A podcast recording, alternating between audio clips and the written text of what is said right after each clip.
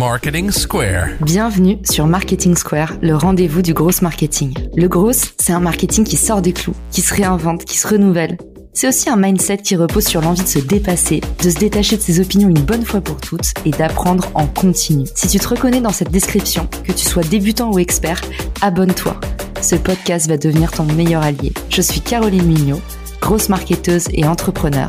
Et chaque semaine, je partage sans compter des astuces concrètes, des méthodes actionnables, des idées utiles pour faire grandir ton business et rester à la pointe des nouveautés. Si cet épisode te plaît, tu peux le partager en me taguant ou lui laisser 5 étoiles sur Apple Podcast.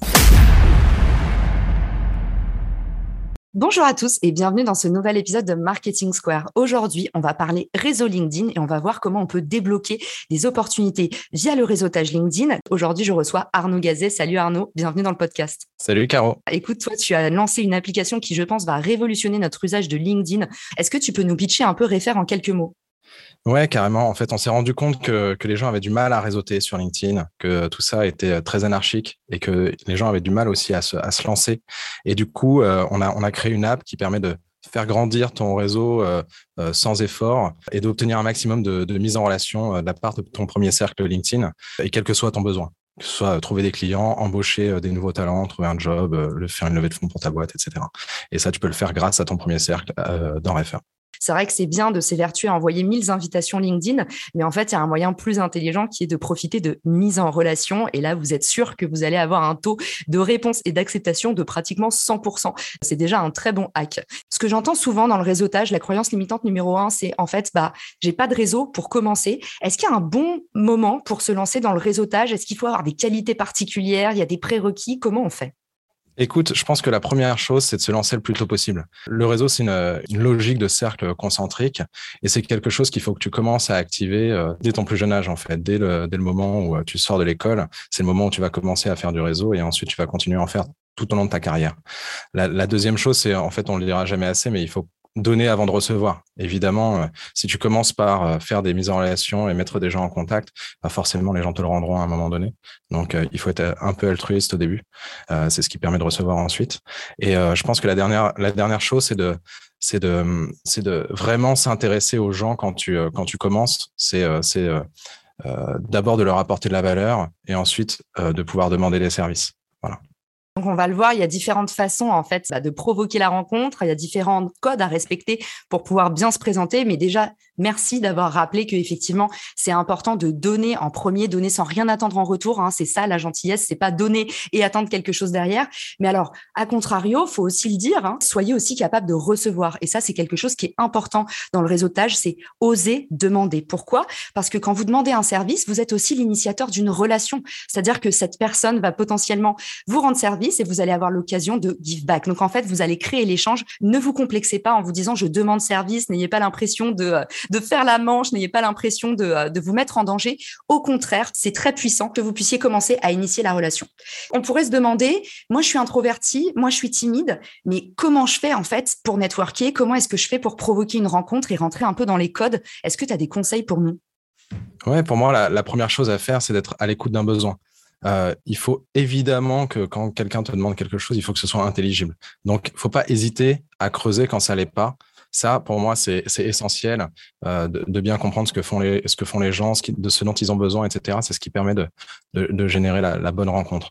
La deuxième chose, c'est euh, de bien scanner son réseau euh, correctement pour pas rater d'opportunités de connexion. Euh, c'est vrai qu'aujourd'hui, il y a un vrai problème euh, dans LinkedIn. C'est une vraie année d'organiser son réseau.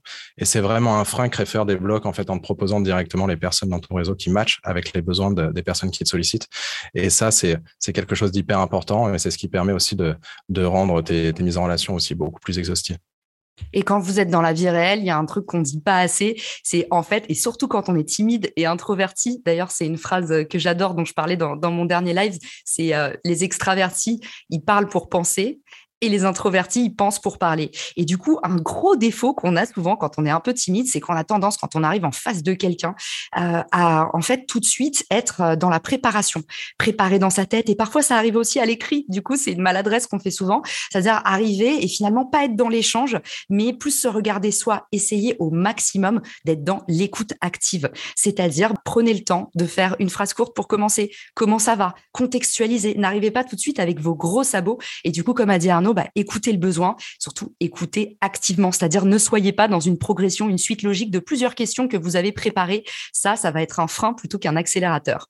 Je pense qu'il y a aussi euh, un truc qui est, euh, qui est, hyper bien dans la, dans la mise en relation, c'est que moi, je suis un, je déteste en fait les événements de, networking. Je, je, déteste aller à la rencontre des gens euh, physiquement. C'est un truc que, que j'aime pas du tout. Et en fait, la mise en relation, ça, ça permet vraiment de casser cet effet. C'est une possibilité de pouvoir réseauter, d'aller rencontrer des gens sans forcément d'avoir besoin de, de, faire le premier pas et d'initier ce premier pas qui, qui peut être un peu compliqué.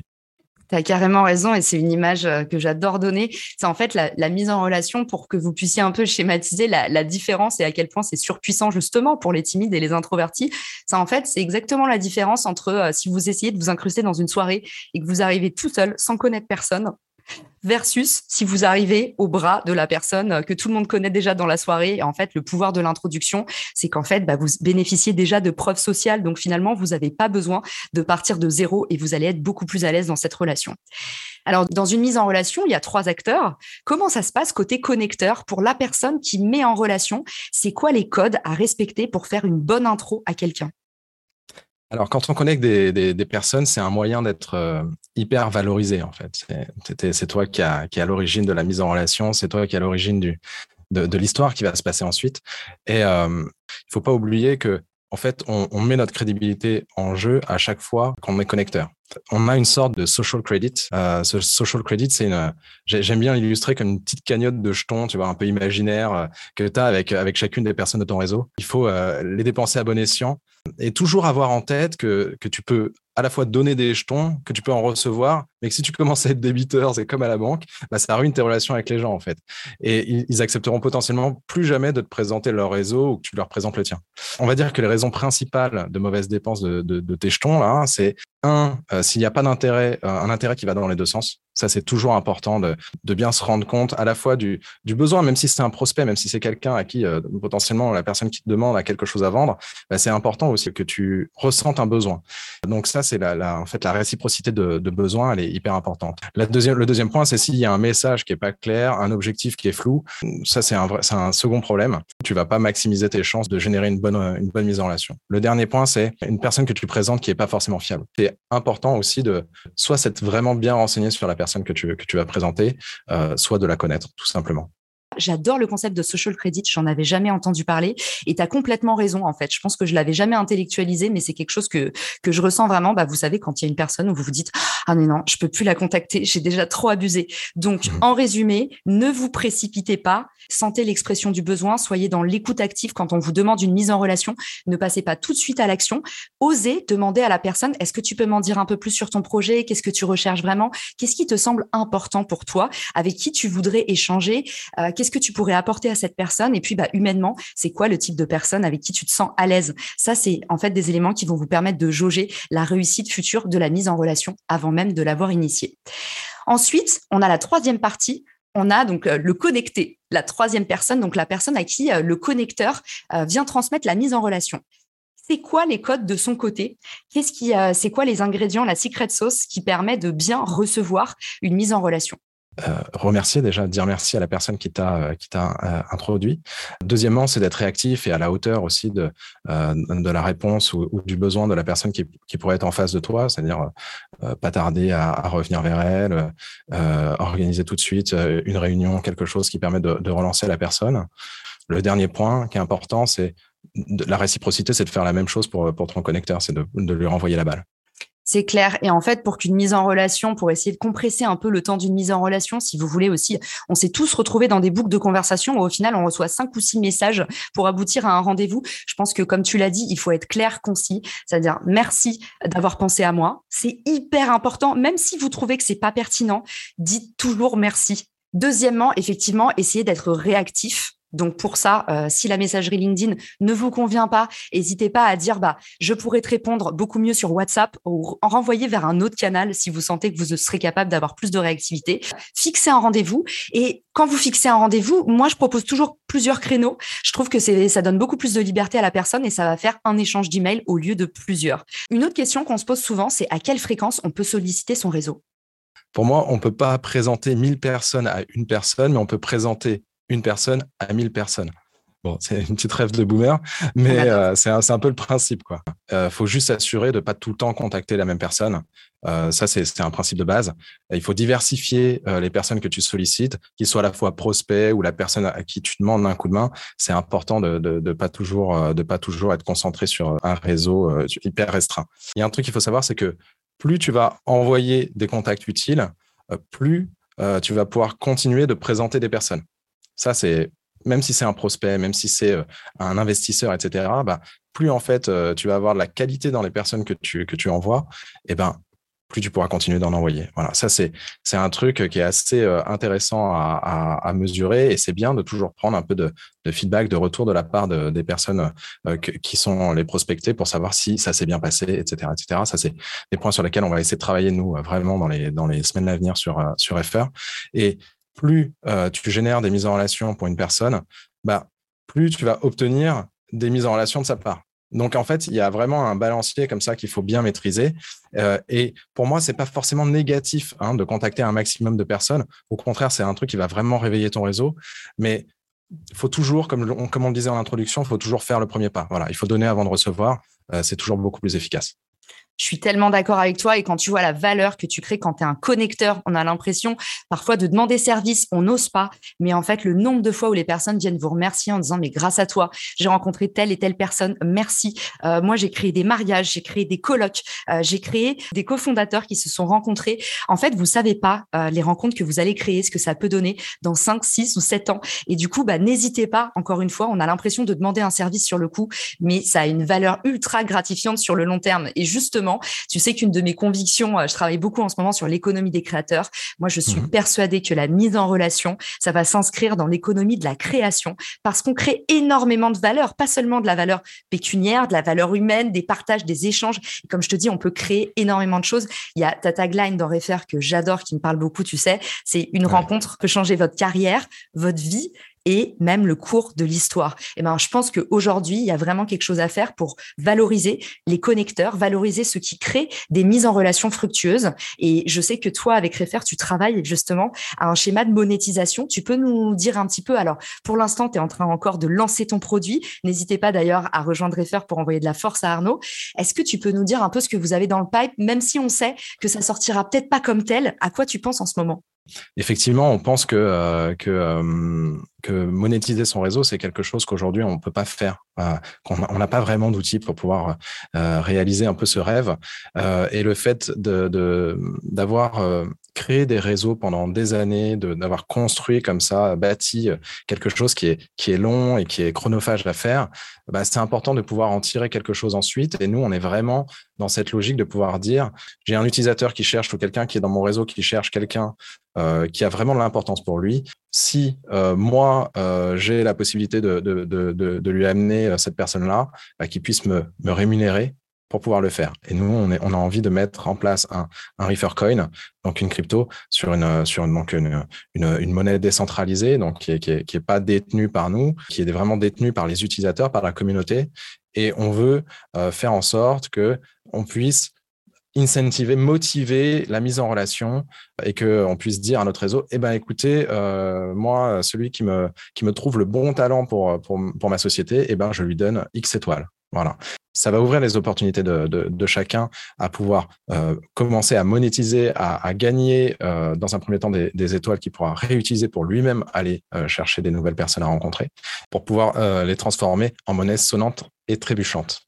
Ça me parle, ça me parle tellement ce que tu dis. Le Web 3, on a fait un épisode là-dessus. Je vous le mettrai dans les ressources. L'idée du Web 3, c'est tout simplement, ça se résume en une phrase. C'est enfin les utilisateurs des réseaux, les utilisateurs digitaux vont pouvoir percevoir la valeur de ce qu'ils créent et ça va inclure nos mises en relation. J'en suis certaine. En tout cas, moi, je trouve que c'est un projet révolutionnaire. Je vous mettrai le lien pour télécharger Refer. Et du coup, vous l'avez compris, il y a des choses qui vont arriver dans les mois à venir qui vont vous permettre, pour ceux d'entre vous qui sont des gros connecteurs, pour ceux d'entre vous qui passez votre temps à effectuer des mises en relation pour votre réseau, bah, ça va vous permettre en fait de devenir des apporteurs d'affaires. Et je pense qu'aujourd'hui, on est tous assis sur des tas d'or. Moi, je reçois plein de gens tous les jours qui me disent, ah, mais j'ai que 1000 personnes. Mais tu te rends compte ce que c'est que d'avoir 1000 personnes dans ton réseau, les opportunités que ça peut débloquer parce que ces 1000 personnes, en fait, c'est un effet cumulé, l'effet, le fameux effet boule de neige, en fait. Et, euh, et je pense que grâce à Refer, on va pouvoir vraiment enfin toucher du doigt ces opportunités sans attendre 1000 ans. C'est un peu euh, pour moi le bouche à oreille euh, version euh, décuplée, version augmentée, comme on dit. Et alors, le seul, le seul euh, point de vigilance qu'on pourrait avoir, c'est, je sais qu'on t'a posé beaucoup la question par le passé. Moi, j'ai tout décrypté tes CGU, du coup. Comment est-ce que tu peux permettre un maximum de sécurité dans la synchronisation des réseaux LinkedIn? On le sait, hein, quand on est justement un grand réseauteur sur LinkedIn, eh ben, on n'a pas envie de se faire éclater son profil. Alors, qu'est-ce que chez Refer, vous nous proposez pour pouvoir justement assurer un max de sécurité sur nos données et aussi dans notre relation avec LinkedIn Ouais, tu as raison, c'est une bonne question et, c'est vrai qu'on nous a beaucoup posé cette question-là parce qu'à partir du moment où euh, il y a un outil qui vient euh, synchroniser ton réseau, etc., ça, peut euh, amener à quelques inquiétudes. Alors, ce qu'il faut savoir, que, c'est qu'avec Refer, c'est aussi safe de synchroniser son réseau que de parcourir son premier cercle dans LinkedIn. Il faut savoir que déjà, premièrement, légalement, votre réseau dans LinkedIn vous appartient. C'est-à-dire qu'en fait, le jour où vous récupérez vos données euh, LinkedIn, eh ben, vous récupérez la liste complète de, votre réseau avec euh, euh, leur, adresse, leur job title, etc., toutes les informations de votre réseau. Ça, c'est une donnée qui vous appartient. Donc, donc légalement, LinkedIn ne peut pas faire grand-chose. et ensuite, Refer vous permet hyper simplement de le synchroniser. Donc, on, simplifie plutôt que de demander à LinkedIn toute votre donnée tous, les quatre matins pour la resynchroniser. Bah, en fait, on va automatiser cette, étape-là de la récupération, de la synchronisation de votre réseau. Et ça fonctionne exactement de la même façon que si vous les affichiez dans, votre navigateur. Et euh, par ailleurs, lorsque vous envoyez des messages avec, euh, avec c'est à votre premier cercle. Et donc, vous n'êtes ni limité euh, et, ni flagué du coup par LinkedIn puisque vous, vous, parlez avec votre premier cercle et donc il n'y a a, a pas vraiment de sujet. Et ça, c'est le meilleur hack. Donc, euh, on adore.